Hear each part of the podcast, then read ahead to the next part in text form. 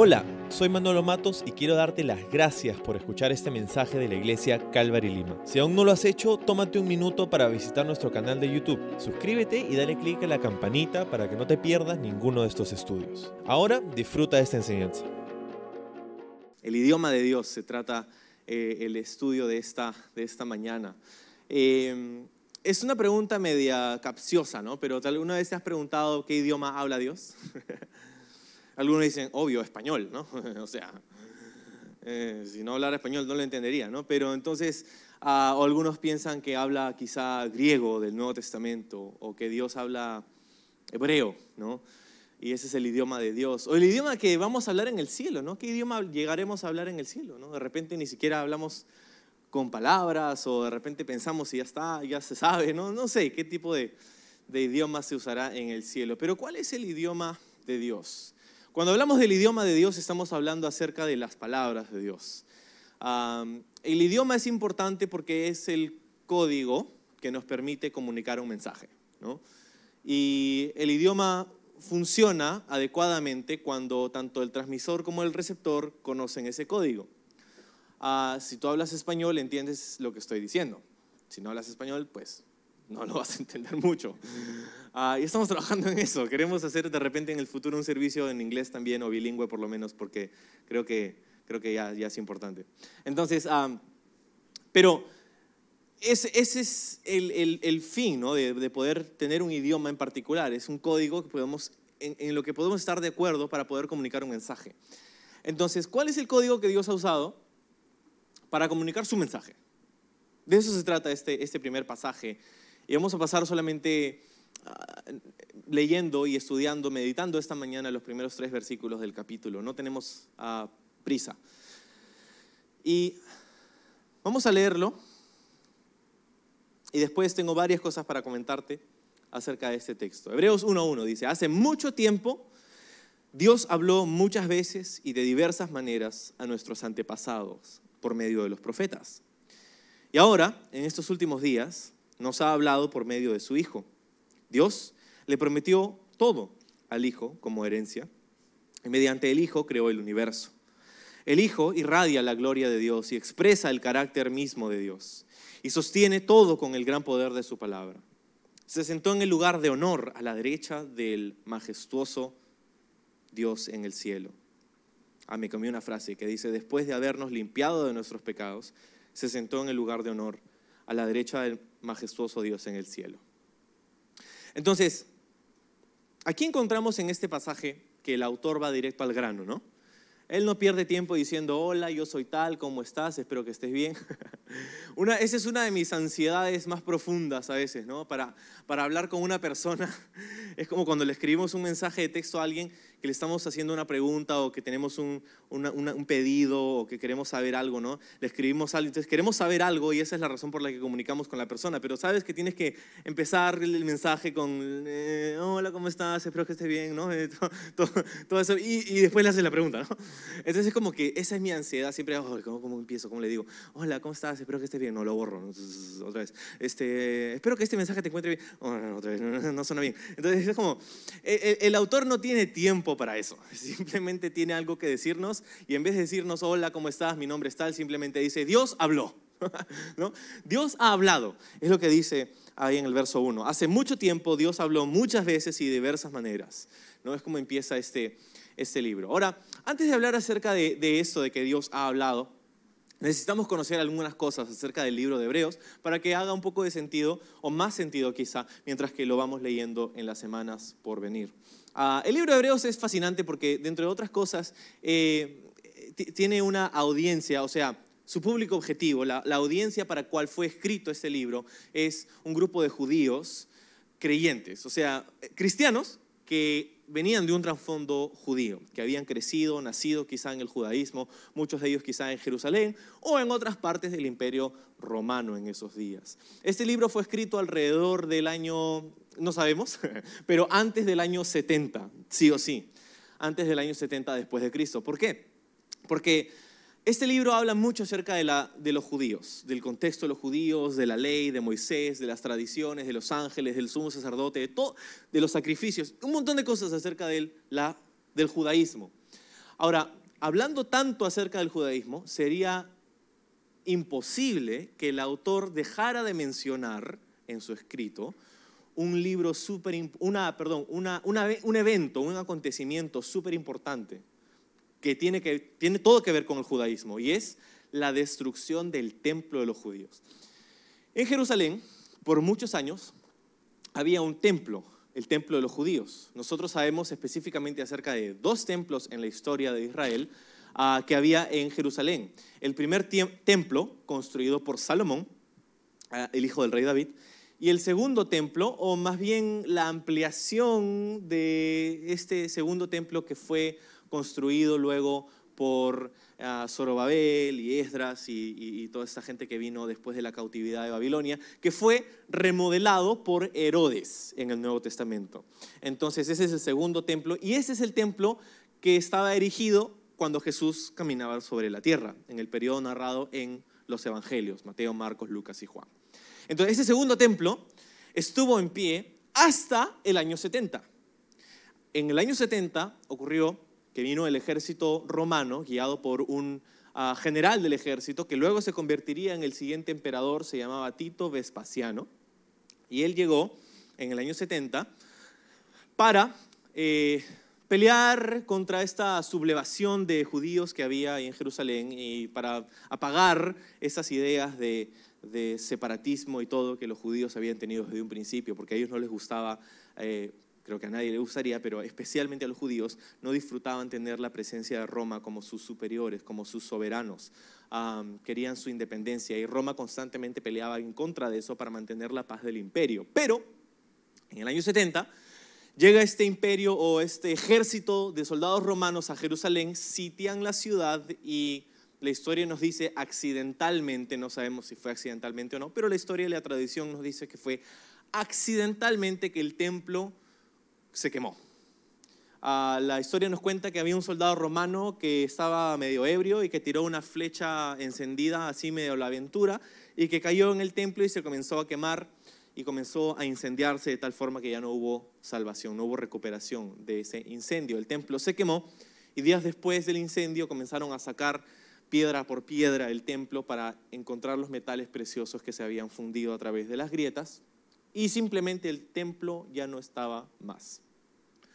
Si tú eres judío o si tú hubieras sido judío en esos días, un evento como este no dejarías de contarlo, no dejarías de hablar de esto, porque es como, en un, grado muchísimo, muchísimo menor, vamos a decir que este, este, este, es un espacio que nosotros alquilamos, no es nuestro, pero vamos a decir que fuera nuestro, en el nombre de Jesús, no, mentira, este, vamos a decir que fuera nuestro, este, y, viene un ejército y de pronto quema este teatro, ¿sí? Dios no quiera, pero quema este teatro. Sería algo traumático, para decirlo lo menos, Sería, sería algo traumático, no dejaríamos de hablar de esto, estaríamos contando cada vez que hablamos acerca de, de la ciudad de Lima y Jesús María y de nuestra iglesia, como, ah, le contaríamos a todo el mundo lo que ha pasado. Eso, pero en un grado mucho más grande, es lo que hubiera ocurrido con cada judío que ha vivido el año 70 para saber que su templo, que ha tenido siglos de estar erigido, de estar en pie, de haber sido construido por Esdras y Zorobabel y, remodelado por Herodes y todo esto, ese templo finalmente fue destruido, ya no hay más templo. Entonces hay, hay un gran antes y después del año 70. A partir del año 70 ya no hay templo. Entonces, si este autor que escribe el libro de Hebreos, que habla todo acerca de la fe judía, hubiera vivido en el año 70 o, hubiera escrito después del año 70, obviamente hubiera hablado acerca de la destrucción del templo, ¿no crees? Pero no lo hace. No hay ni una sola mención a la destrucción del templo en el libro de Hebreos. Es más, cuando se habla acerca de los sacrificios que se hacían en el templo, el libro de, el libro de Hebreos dice que eso estaba ocurriendo en ese momento. Entonces esto es evidencia para pensar y creer que este libro fue escrito hasta lo más tarde, el año 70, a inicios del año, antes de que se destruyera el templo. Entonces fue escrito un periodo de tiempo antes del año 70 después de Cristo. Muy bien, ya sabemos cuándo fue escrito, ya sabemos quién fue la audiencia, el público objetivo. Pero la otra pregunta es, ¿por quién fue escrito? ¿Quién es el autor? Y esta es una pregunta un poco más complicada, porque la verdad es que no sabemos. No sabemos, no sabemos quién es el autor ah, humano del libro de Hebreos. Hay muchos ah, candidatos, vamos a decir.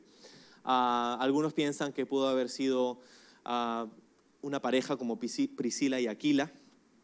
otros piensan que fue quizá uno de los padres de la iglesia, como Clemente de Alejandría o uno de estos seres de la historia temprana de la, iglesia. Eh, otros dicen, por ejemplo, que pudo haber sido el apóstol Pablo mismo.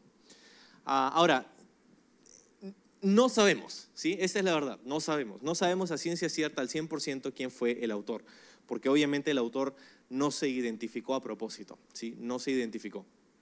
Pero, ah, y esta es, esta es mi idea, no tienes que creer como yo en esto, pero mi idea, mi, mi postura, mi teoría es que posiblemente Pablo el apóstol fue el autor del libro de Hebreos. ¿Y por qué te digo esto?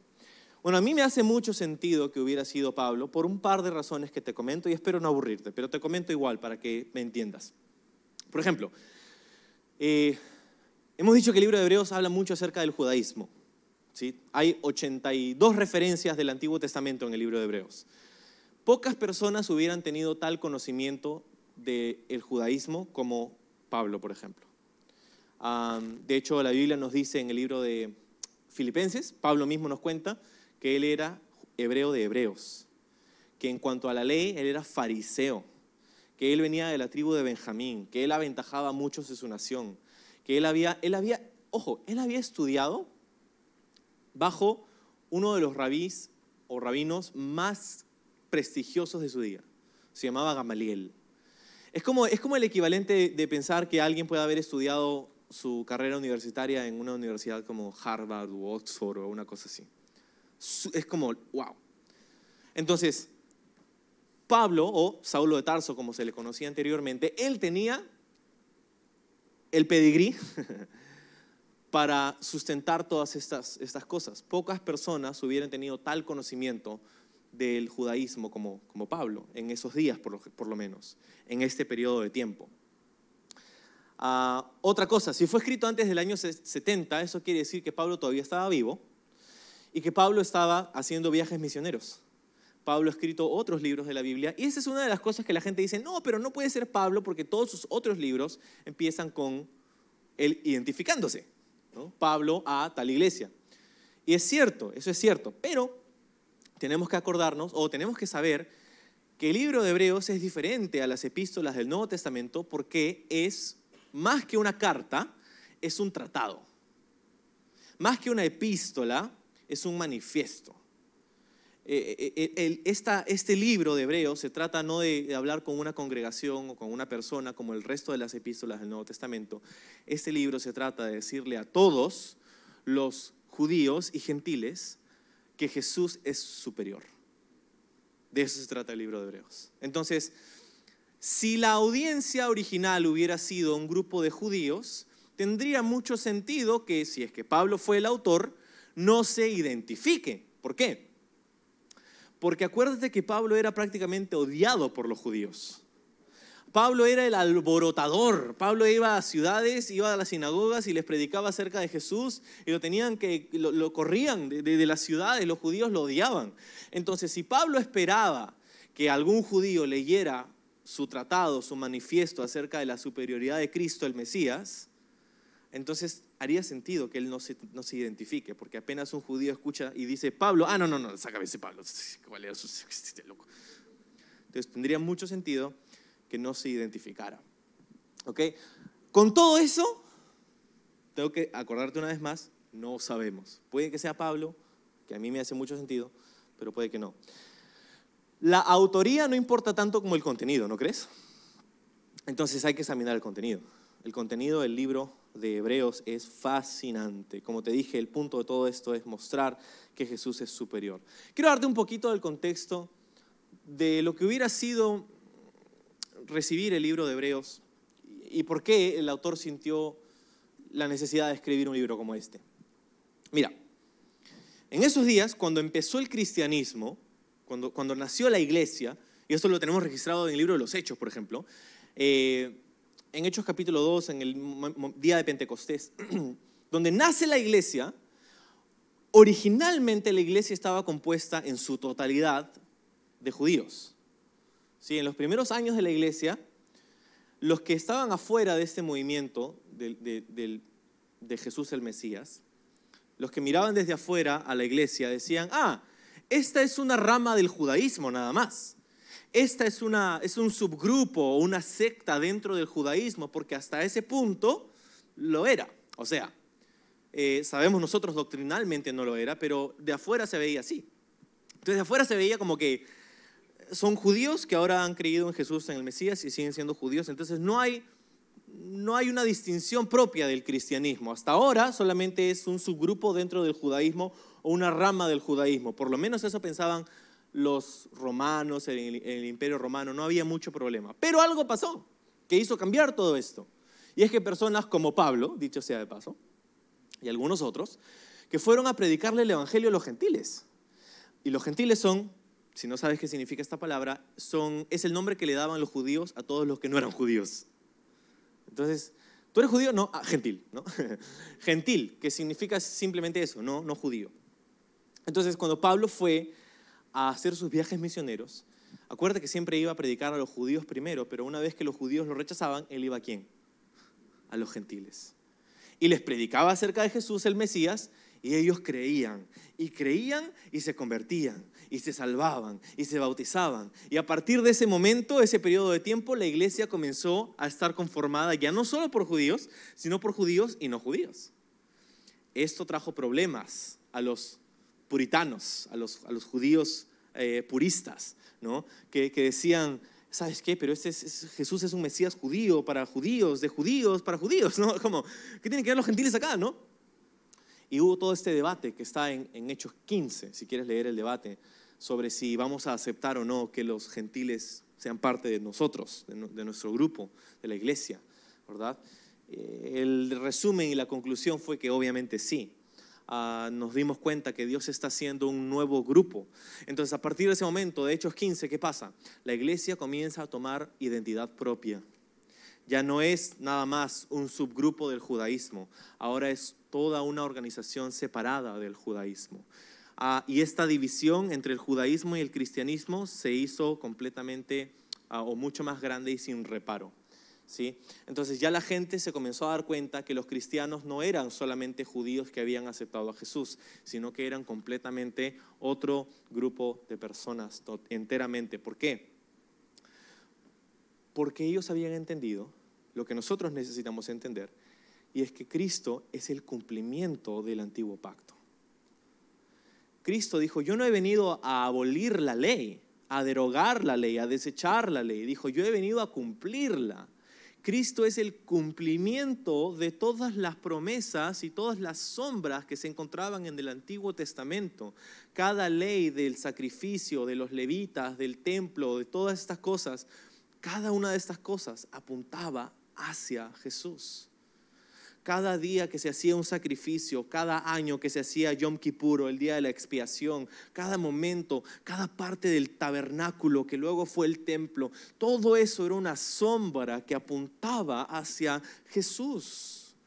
Entonces, cuando tú, como judío, aceptas a Jesús y te comienzas a dar cuenta que Él es el cumplimiento de todas estas cosas que antes hacías, pero que te das cuenta que solo son sombra, y ahora tienes a la sustancia, ya no vas a la sombra, vas a la sustancia. Es como cuando ah, te vas de viaje por un tiempo y luego llegas a casa y está ahí tu esposa esperándote. Y, hola, ¿cómo estás, esposa? Y te tiras al piso y comienzas a besar su sombra.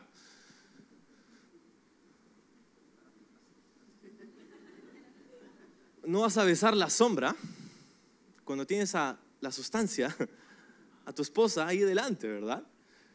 Entonces, eso es lo que pasaba. Los judíos comenzaron a darse cuenta que estas cosas eran solo las sombras, pero que ahora tenían la sustancia, que es Jesús. Y abrazaron a Jesús y confiaron en Jesús y creyeron a Jesús y en Él. Y comenzaron a dejar estas cosas, comenzaron a dejar los sacrificios, comenzaron a dejar la ley, comenzaron a dejar estas cosas rituales para abrazar aquello o aquel a quien todas estas cosas apuntaban. ¿Ok? Hasta ahora, ¿me sigues? Ya. Entonces, ya eres cristiano, has dejado el judaísmo a un lado, pero esto ahora ha traído conflicto. esto ha traído problemas. ¿Sabes por qué? Pues porque al seguir a Jesús y hacer todo lo que acabo de contarte, estabas diciendo al mismo tiempo, me quiero alejar de estas costumbres, de estas tradiciones, de, estas, de estos rituales. Y la gente que estaba todavía en esas cosas no son simplemente extranjeros por ahí, son tus amigos, es tu familia. Y cuando tú dices voy a seguir a Jesús y voy a apartarme de estas cosas, estás diciéndole a tu familia, chao. Seguir a Jesús para estos creyentes tenía un costo como para nosotros. Seguir a Jesús viene con un precio. Entonces, sus amigos y su familia le decía, oye, ya, o sea, está bien Jesús, ¿no? Pero son nuestras tradiciones. Estás diciéndole que no a tu familia, a tu cultura, a tus amigos, a todo lo que conocías. ¿Estás seguro? ¿Estás seguro que has hecho la decisión correcta? ¿Estás seguro que estás listo para desprenderte de estas cosas? ¿No quieres regresar más bien a la ley? Tú eres judío, has nacido judío, tú estás obligado a seguir la ley de Moisés. No te puedes apartar de ella, regresa, regresa. Y había entonces esta tentación y esta presión social para regresar al judaísmo. Es por eso que el libro de Hebreos es tan importante, porque nos dice que Jesús es superior. Nos pone en la mentalidad correcta para hacernos acordar que Jesús es mejor que todo lo que nosotros hemos dejado atrás. Jesús es mejor que todo lo que nosotros hemos perdido a causa de Él. Y Jesús es mejor de todo lo que nosotros podríamos perder a causa de Él. Esa es la importancia del libro de Hebreos. Y tú dices, ok, Manolo, está bien, pero sabes, este, yo no soy judío, entonces, ¿ahora qué? yo no soy judío y ni siquiera me interesa el judaísmo, entonces, ¿qué hago? ¿Me voy a sentar por seis meses a escuchar acerca del judaísmo que ni me interesa? No, porque este libro se aplica para ti y para mí, a pesar de que muchos, la gran mayoría de nosotros, creo, no somos judíos, no tenemos esa ascendencia, no tenemos ese contexto, ese trasfondo. Porque quizá tú no estás siendo tentado a regresar a la ley de Moisés, pero quizá hay alguno o un grupo de personas, quizá esta, esta mañana, que sí están siendo tentados para regresar a un antiguo estilo de vida. Quizá no es el judaísmo, pero quizá es una vida sin Dios Quizá no es la ley de Moisés, pero es ir de juerga con tus amigos a emborracharte todos los fines de semana. Quizá no es ah, sacrificios y rituales en el templo, pero quizá es una vida de adicciones, una vida de lujuria, una vida de desenfreno. Una vida donde tú decías, sí, cuando yo estaba en todo eso me iba bien, hacía lo que quería, hacía... Y somos a veces tentados con esta idea como fueron ellos en algún momento tentados con la idea de pensar, es que he tomado la decisión correcta al seguir a Jesús. Y no te voy a pedir que lo admitas, pero es probable que varios de nosotros hemos luchado con esa misma pregunta. ¿Habré tomado la decisión correcta al, decirle que sí a Jesús y al dejar atrás toda mi vida? ¿Habré tomado la decisión correcta al, apartarme de mis amigos con los que crecí, al, apartarme de, esta, de esta vida que tenía donde me iba bien, ¿no? ¿Habré hecho lo correcto? Y el libro de Hebreos está aquí para decirnos que sí. El libro de Hebreos está aquí para decirnos que has tomado la decisión correcta. Está aquí para decirnos que Jesús es mejor. Porque ¿sabes qué pasa? Muchas veces cuando pensamos en esto tenemos una mente un poco, no sé, selectiva, ¿no? Tenemos una, este, uh, ¿cómo se dice cuando te olvidas algo? Una amnesia, gracias. Amnesia selectiva es lo que tenemos, ¿no? Porque nos acordamos de algunas cosas, pero no de todo. Nos acordamos, uy, sí, me iba bien cuando estaba sin Cristo, sí. Hacía lo que quería, me emborrachaba, la pasaba bien con mis amigos. Claro, te acuerdas de ese sábado por la noche que te iba fantástico, pero no te acuerdas de ese domingo por la mañana, donde estabas vomitando tu cerebro en el inodoro al día siguiente, ¿no? De esa parte no te acuerdas, claro. O sea, nos acordamos de los picos, de los momentos hermosos y bonitos que habían antes de conocer a Jesús, pero no nos acordamos de esa sensación horrible que sentíamos, de ese vacío horrendo que experimentábamos, de esa desesperación, de, esa, de, ese, hueco en nuestro corazón. No nos acordamos cómo nuestra vida era miserable sin Cristo, que esa es la razón por la que consideramos siquiera, consideramos a Jesús. Nos acordamos de, los momentos bonitos. Y sabes qué? No somos los primeros. Porque me acuerdo, por ejemplo, del pueblo de Israel. Cuando ellos salieron de Egipto y Moisés los llevó, ¿no? Dios los llevó a través de Moisés, a través del desierto, todo. Llegaron al desierto saliendo de Egipto y comenzaron a, ay, ¿por qué nos has sacado? Vamos a morirnos acá. Moisés, ¿quién te ha dicho a ti que nos saques? ¿No? Que en Egipto estábamos bien, que teníamos comida, teníamos cebollas, teníamos carnes. En Egipto teníamos todo, decían los del pueblo de Israel en el desierto. Pero no se acordaban que habían sido esclavos. Oh, sí, lo teníamos todo, inclusive grilletes en nuestras manos. Oh, nos iba tan bien con la espalda lacerada por los latigazos que nos daban todos los días por no hacer nuestro trabajo. Muchas veces nosotros hacemos lo mismo. Nos acordamos, ay, qué lindo era cuando estaba sin Cristo. ¿Ah? Nos acordamos de, de esos momentos bonitos, pero no nos acordamos de esa desesperación, de ese vacío, de esa vida sin propósito que teníamos. Entonces no cometamos ese mismo error. Ahí está el libro de Hebreos para contarnos que Jesús es mejor.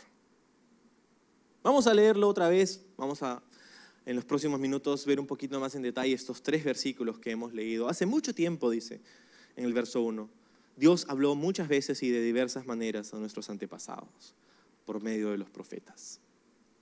Ah, y dicho sea de paso, estamos leyendo por el transcurso de nuestra serie la NTV o la Nueva Traducción Viviente. Entonces, hace mucho tiempo y de muchas maneras diferentes Dios habló. Me encanta. Va directo al grano, ¿no? Dios habló. Sabes, hay mucha gente que tiene una idea de que Dios es un Dios distante, silencioso, separado de su creación, como eh, Dios está ahí, pero calladito, ¿no? No. Hebreos, el, el Dios de la Biblia, según el libro de Hebreos, es un Dios que ha que habla. Es un Dios que no solamente ha hablado, pero ha hablado muchas veces y de muchas maneras diferentes, como por ejemplo, Dios habló a Moisés a través de un arbusto ardiente. Dios habló a Elías a través de una voz sutil como un susurro. Dios habló a Isaías por medio de visiones celestiales. Dios habló a Oseas por medio de una crisis familiar. Dios habló a Daniel por medio de un ángel. Dios habló a Amós por medio de una canasta de frutas. Dios habló a Jeremías por medio del campo de un alfarero. O sea, de muchas maneras diferentes y muchas veces Dios habló a quiénes, dice el texto, a nuestros padres, a nuestros antepasados. O sea, estamos hablando del Antiguo Testamento. ¿Sí? Estamos hablando del Antiguo Testamento, lo que sería las escrituras hebreas, ¿sí? el Antiguo Testamento, Génesis a Malaquías, todo el Antiguo Testamento. Dios ha hablado muchas veces y de diversas maneras a través de los profetas. El punto de este verso, el verso 1, es mostrar que Dios ha comunicado sus palabras a los padres del judaísmo por medio de vehículos humanos en el pasado. Ese es el punto. Dios ha comunicado sus palabras a la nación de Israel en el pasado por medio de vehículos humanos, profetas. ¿sí? Ese es el punto del verso 1.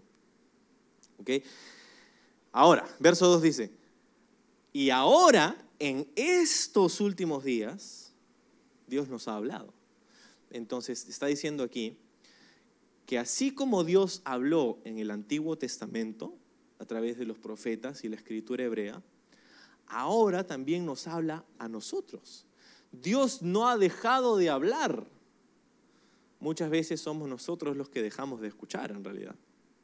No es que Dios no hable, Dios habla, pero a veces no lo escuchamos. Y en este caso está diciendo que Dios ahora, en estos últimos días, dice, ¿cuáles son estos últimos días?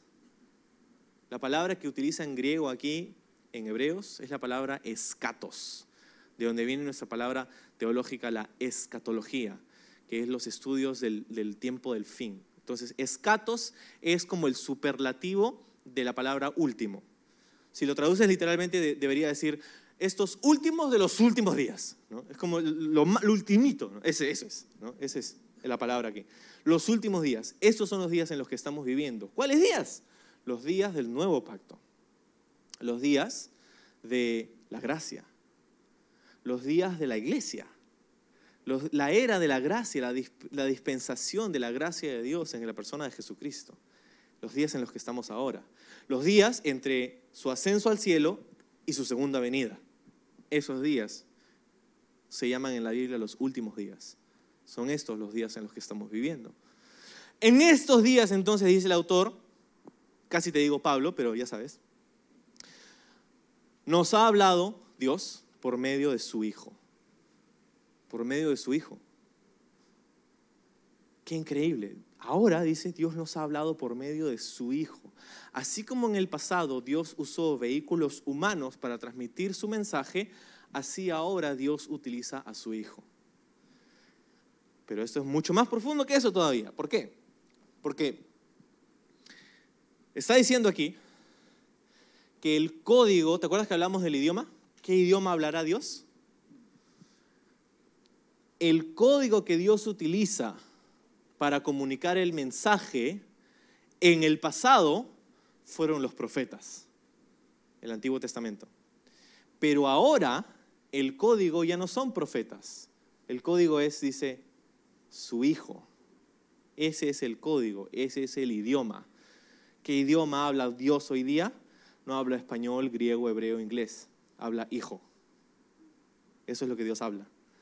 Cuando examinas este texto en su idioma original en griego, cuando dice Dios nos ha hablado por medio de su Hijo, no dice por medio en ninguna parte. Dice simplemente Dios nos ha hablado en Hijo, es lo que dice el texto. Dios nos ha hablado en Hijo. Que para que nosotros lo entendamos lo ha puesto así la traducción. Pero cuando dice originalmente Dios nos ha hablado en Hijo, significa lo siguiente. Jesús no solamente es el mensajero de Dios, Jesús es el mensaje. Él no solamente transmitió las palabras de Dios para nosotros, Él es la palabra de Dios. Él es la palabra de Dios. Entonces cuando dice Dios nos ha hablado en Hijo, lo que está diciendo ahí es que Jesús es la declaración final de Dios para un mundo perdido. Él es el mensaje. Él nos dio el mensaje, pero Él es el mensaje también. Su persona, su obra, su identidad, quien Él es. Él es el mensaje. Y esto tiene sentido cuando vamos al libro de Juan 1.1, donde nos dice en el principio era, ¿qué? El verbo, que significa la palabra. Y el verbo era con Dios y el verbo era Dios. Y luego vas a Juan 1.14 y dice, y el verbo se hizo carne y habitó entre nosotros. Dice, la palabra, logos, es en, griego, la palabra se hizo carne y habitó entre nosotros. Jesús no solamente nos trajo el mensaje, Jesús es el mensaje. Muy bien. Dios habla hijo entonces, ese es su idioma. ¿Y, ¿Y qué querrá decir eso para nosotros? Bueno, muchas cosas. Quiere decir que en Jesús está resumido todo lo que Dios quiere que sepamos. Si Jesús es el mensaje, entonces tienes que conocer a Jesús para conocer a Dios. ¿Quieres escuchar la voz de Dios? Mira a Jesús. ¿Quieres conocer el corazón de Dios? Mira a Jesús. ¿Quieres conocer la voluntad de Dios? Mira a Jesús. Jesús es todo lo que Dios quiere que sepamos. Es el mensaje final. Jesús es la palabra. Él es la declaración de Dios. Dios quiere hablar al mundo hoy. Y por eso nos ha dado a Jesús. Y no hay otro mensaje, no hay más mensajes, no hay más libros de la Biblia que están siendo escritos el día de hoy. No hay más. Dios no ha, no ha dado más palabra escrita aparte del canon del Nuevo Testamento que se trata acerca de la persona de Jesús. No hay más. Él es el mensaje. Así que el resto de nuestro texto esta mañana, en versos 2 y 3, se concentran en describir siete aspectos diferentes de Jesús, quien es la palabra viva de Dios. ¿Sí? Eso es lo que vamos a ver en los próximos minutos. Si estás tomando nota, son siete cosas, siete palabras, siete aspectos acerca de Jesús. El primero dice, Dios dice, le prometió todo al Hijo como herencia. Lo que quiere lo que quiere decir aquí es que Jesús es el heredero. Jesús es el heredero. Cuando dice Dios le prometió todo a Jesús o al Hijo como herencia, quiere decir que todo es para Él. Todo es para Él, incluyéndote a ti, porque tú eres parte de ese todo. Dice, Dios le prometió todo al Hijo como herencia. Si el heredero es Jesús, Él lo heredará todo y tú eres parte de esa herencia. Tú eres parte de la herencia que le corresponde a Jesús. Tú has sido creado para Jesús. Ahora, es como un padre, ¿no? O una madre que trabajan arduamente para darle a sus hijos un legado y una herencia. Llega un punto en nuestra vida, como padres, en que todo lo que hacemos ya no se trata de conseguir algo para nosotros. Llega un punto en donde todo lo que hacemos se trata de dejar para la posteridad. Donde nos damos cuenta que, que nuestro tiempo no es que ya se haya acabado, pero que nuestro tiempo ahora involucra el poder darle espacio y un legado a la siguiente generación. Y eso es lo que hacemos como padres. Buscamos generar algo, crear algo, trabajar en algo para poder dejárselo a nuestros hijos. Ese es el concepto de una herencia. Esa es una herencia. Y cuando lo contrastamos con lo que Dios ha hecho, Dios ha creado el universo, Él ha hecho todo esto y dice, todo es una herencia para mi hijo. Todo lo que yo he hecho, todo este trabajo que yo he hecho es para ti, hijo mío.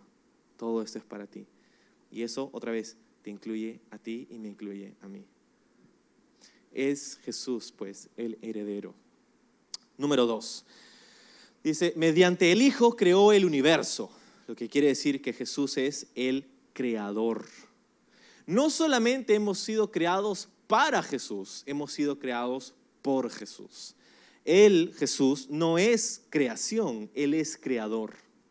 Dice, por medio de Él creó el universo. Literalmente dice la palabra eón en griego, que significa las edades, las eras, los mundos, ah, el cosmos, el universo. Está todo, todo lo que ha sido creado ha sido creado por Jesús. Cuando la Biblia dice en el libro de Colosenses que Jesús es el primogénito de toda la creación, no quiere decir que Él fue creado primero, quiere decir que Él es el más importante de todo lo creado, Él es el que tiene preeminencia. Entonces, cuando dice aquí que Jesús, por medio de Él fue todo creado, Él es el creador. No es creación, Jesús es el creador. Tres, dice, el Hijo irradia la gloria de Dios. El Hijo irradia la gloria de Dios. Eso quiere decir que Jesús es la gloria, ¿no? Es el título que le hemos puesto, el número tres. Jesús la gloria. ¿Qué significa esto? Otra traducción puede decir, Él refleja la imagen de su sustancia, ¿no? Eh, es, es, es lo que se puede ver. Él irradia o refleja la gloria de Dios. Es como piensa en esto. Nadie jamás ha visto al sol con sus propios ojos. Nadie jamás con sus propios ojos ha visto a la estrella que llamamos sol. Nadie, nunca jamás. Lo que hemos visto han sido los destellos de luz que emanan de él. Lo que, lo que perciben nuestros ojos cuando miramos al sol no es el sol, es la luz que viene del sol. ¿Sí? Y, vemos la luz y decimos, ah, el sol. Eso es lo que quiere decir este, este pasaje, este, esta frase donde dice que Él irradia la gloria de Dios. La Biblia dice, nadie ha visto jamás a Dios, pero Jesús dijo, el que me ha visto a mí ha visto al Padre. ¡Wow! Él irradia la gloria de Dios. Número, número cuatro, Dice, Jesús expresa el carácter mismo de Dios. Que quiere decir que Jesús es la imagen, la, la imagen de Dios. Expresa el carácter mismo de Dios. ¿Qué significará eso? Significa que Jesús es la representación perfecta de todo lo que Dios es. Te lo digo otra vez. Jesús es la representación perfecta de todo lo que Dios es. Es como, por ejemplo, un sello. Si tú conoces la burocracia peruana, sabes cuán importantes son los sellos. ¿No? Vas a presentar una carta, mm, no, lo siento, falta sello. ¿no? Ah, ok, ah, vamos. Regresamos del centro de Lima para, poner el sello regresar otra. ¿No? Eh, un sello. Un sello representa la autoridad, la identidad de toda una organización. ¿Sí? Está es como un sello, o sea, es tinta en, una forma específica en, en un papel, ese sello. Pero ese sello representa a una organización entera, a una empresa entera. Un sellito que cuesta dos soles en el centro de Lima. Un sellito. dice, Jesús expresa el mismo carácter de Dios. Lo que quiere decir es que Jesús es como ese sello. Jesús es la representación perfecta de todo lo que Dios es. Toda su identidad, toda su autoridad representada en la persona de Jesús. Él es la imagen de un Dios invisible, el carácter del Dios mismo. Si quieres ver a Dios, mira a Jesús. Número 5. Jesús es el sustentador. El sustentador. Dice el texto, sostiene todo con el gran poder de su palabra. Jesús es el sustentador. cuando dice que lo sustenta todo, ¿no? sustentar no solamente es fortalecer, o sea, no solamente es la imagen de como, como un atlas que tiene el mundo en sus hombros, ¿no? Como, ah, atlas, ¿no? Ya. Sustentar todo con el poder de su palabra. La palabra sustentar podría también entenderse como mantener. Él lo mantiene. Más que un atlas, es como un jardinero cuidadoso. Como mantener un jardín. Para mantener un jardín hay harta chamba que se tiene que hacer. Hay mucho trabajo. Mantener un jardín, regarlo todos los días, abonar la tierra, podarlo. Y llegan momentos en un cultivo, por ejemplo, en un campo de cultivo, donde se tiene que quemar todo para poder volver a poner nutrientes en la tierra y empezar otra vez. ¿no? Entonces, es, es arduo, arduo trabajo, es saber cuándo regar, cuándo no regar, cuándo abonar, cuándo cosechar, cuándo podar, cuándo hacer, todo es, es mantenerlo, sustentarlo, esta es la idea. Dice aquí que Jesús es el sustentador de todo, Él lo sustenta todo. ¿Y cómo lo hace? ¿Cómo, cómo mantiene todo en ese orden que Él desea? Dice con el poder de su palabra, con el poder de su palabra. Y esto lo vemos en el Nuevo Testamento en los evangelios, Mateo, Marcos, Lucas y Juan. Vemos a Jesús, por ejemplo, decirle a un paralítico, levántate y anda. Y él se levantaba y andaba. Vemos a decirle a, Jesús, a un ciego, que, sus ojos sean abiertos, a un sordo, que sus oídos sean abiertos y, lo hacían. A un endemoniado, sé libre y era libre. Vemos a Jesús diciéndole a la tormenta, cálmate, y se calmaba con el poder de su palabra. Y si Jesús puede hacer eso en una tormenta, Jesús lo puede hacer en tu corazón. Quizás eso es algo que alguien necesita escuchar esta mañana. Jesús es el sustentador, el que lo mantiene. Jesús es el único que puede hacerte mantenerte firme. Jesús es el que nos mantiene, el que nos sostiene y lo hace por el poder de su palabra. Su palabra. Por eso es tan importante que conozcamos su palabra, la Biblia, que la estudiemos, que la conozcamos, porque a través de ello vamos a encontrar esperanza, gozo, promesas, alegrías, vamos a encontrar la fortaleza que necesitamos. David decía en el libro de los Salmos, cuando estoy ansioso, le decía, decía a Dios en oración, llévame a la roca que es más alta que yo. Jesús dijo, aquel que construye su casa sobre la roca es como un hombre que escucha mi palabra y la pone por práctica y la hace. Alguien que vive en mi palabra. Jesús dijo, si tú quieres ser mi discípulo, tienes que permanecer en mí y yo en ti. El que permanece en mis palabras y mis palabras en él, ese será un discípulo y él conocerá la verdad y la verdad te hará libre. Él nos sustenta por el poder de su palabra. Número 6 dice, Él nos ha limpiado de nuestros pecados. Jesús es el redentor, el redentor, el que nos redime. ¿Cómo lo ha hecho? ¿Cómo es que Jesús nos limpia de nuestros pecados? Es que viene Jesús y nos dice, mm, tus pecados se son perdonados. ¿No? no. Jesús de hecho, Jesús hizo algo similar con algunas personas en el Nuevo Testamento, ¿no? Le dijo, hijo, tus pecados te son perdonados con su palabra, pero sabes, Ese, esa, esa autoridad que Jesús tenía para decirle a esa persona o ese grupo de personas, tus pecados te son perdonados, era la autoridad que él tenía como hijo de Dios, pero basada en el hecho de que Él pagaría por esos pecados. Cuando Jesús dice tus pecados te son perdonados, lo dice porque Él ya los pagó. Y si se lo dijo a, personas en el, en el Nuevo Testamento antes de ir a la cruz, se lo dice porque Él es Dios y porque Él diría, tus pecados te son perdonados porque yo los voy a pagar. Faltan unas semanas nomás, pero lo voy a pagar, tus pecados te son perdonados. Entonces, el Redentor, Jesús, es aquel que fue a la cruz para pagar nuestros pecados. Es aquel que murió y resucitó y ascendió al cielo. Ese es nuestro redentor. Tú sabes que el perdón de tus pecados a nosotros no nos cuesta nada, pero a Jesús le costó todo. El hecho de que nosotros podamos jactarnos de tener vida eterna y confianza y seguridad en el amor de Dios, todo eso está basado no en quiénes somos nosotros, sino en lo que hizo Jesús por nosotros.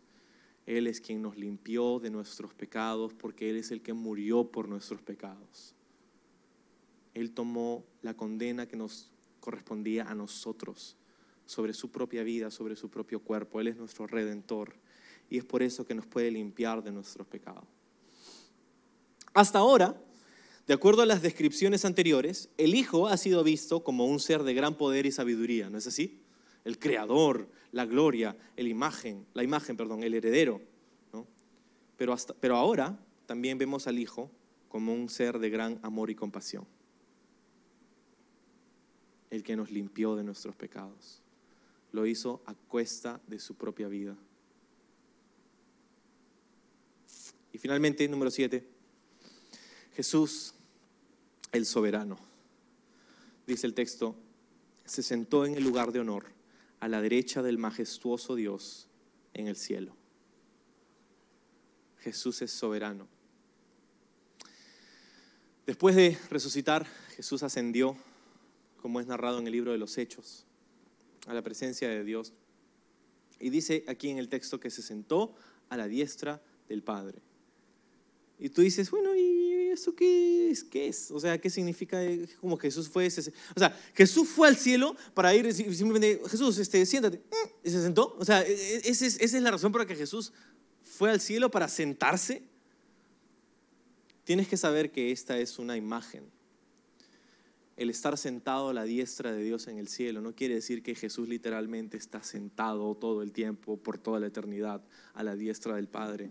Es una imagen porque en la antigüedad la diestra, o sea, no tu mano, sino el lugar, era el lugar de sumo honor y de suma autoridad. O sea, si tú eres el anfitrión de una fiesta en tu casa, un banquete, una cena, Tú ordenarías a la gente, les pondrías sus asientos, sus nombres, sus rótulos. Y la persona a quien tú quisieras honrar, la persona, el invitado de honor, se sentaría a tu diestra, a la derecha del, del anfitrión. En este caso encontramos que Dios es el anfitrión y que le ha dicho a Jesús, ven, siéntate a mi diestra.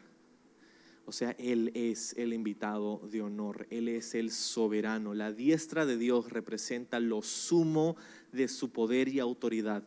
¿Y quién lo tiene? Jesús. Él es soberano. Él es el rey de reyes, el señor de señores. Admirable consejero, dice. Príncipe de paz. Él es el rey de reyes, el señor de señores, Jesús es el soberano del universo. Y esto es algo que nos anima porque entendemos que aquel que murió por nuestros pecados es aquel que tiene control de todas las cosas. Eso nos da ánimo y nos hace descansar en saber que hay cosas que están por encima de nosotros, pero incluso aquello que está por encima de nosotros sigue estando debajo de sus pies. El mundo entero es el estrado de sus pies. Él es el soberano de la eternidad.